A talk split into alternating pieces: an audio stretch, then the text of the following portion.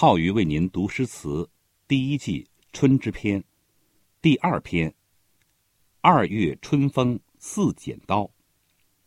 贺知章、咏柳阅读与赏析。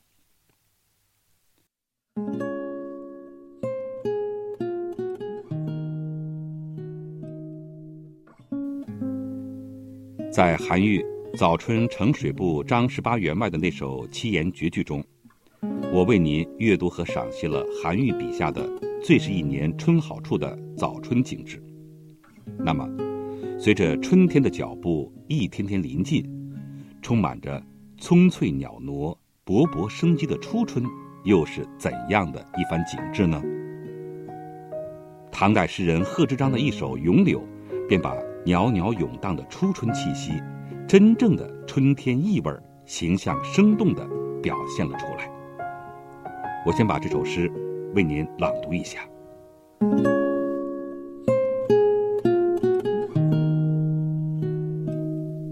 碧玉妆成一树高，万条垂下绿丝绦。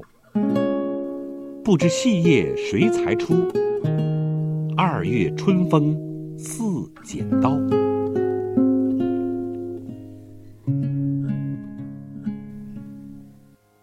玉妆成一树高，是描写柳树就像一位经过梳妆打扮的亭亭玉立的美人。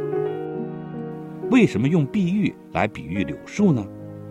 这是因为用碧玉比喻初春的柳树颇为形象。此外，在南北朝时期，南朝萧绎《采莲赋》中的“碧玉小家女”早已经成了名句。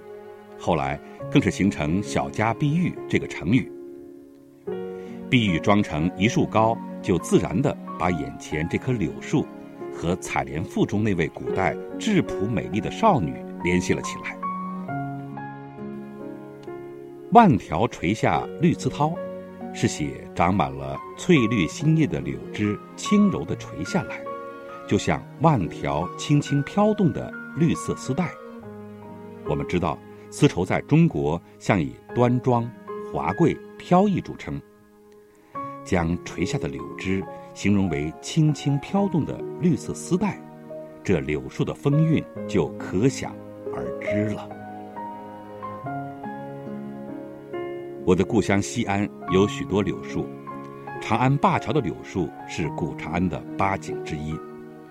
对柳树的描绘有着很多名篇佳句，但我以为。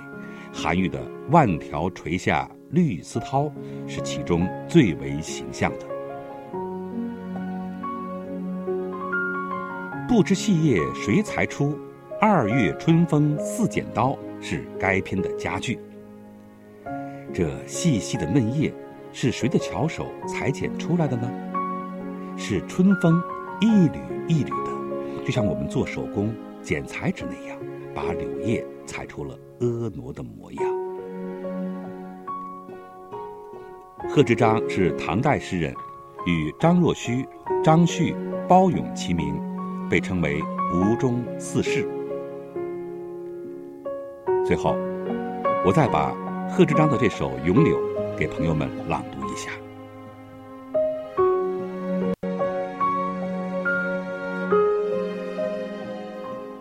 碧玉妆成一树高，万条垂下绿丝绦。不知细叶谁裁出？二月春风似剪刀。